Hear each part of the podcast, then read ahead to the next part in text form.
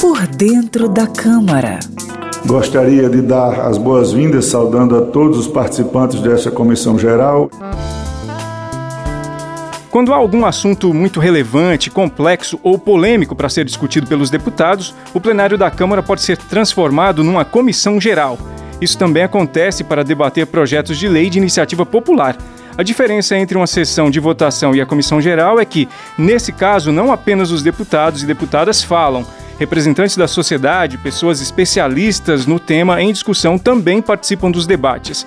Se há um evento como esse na agenda da Câmara, a sessão do plenário no dia específico é aberta e logo em seguida transformada em comissão geral. Essa ideia remete às comissões temáticas da Câmara.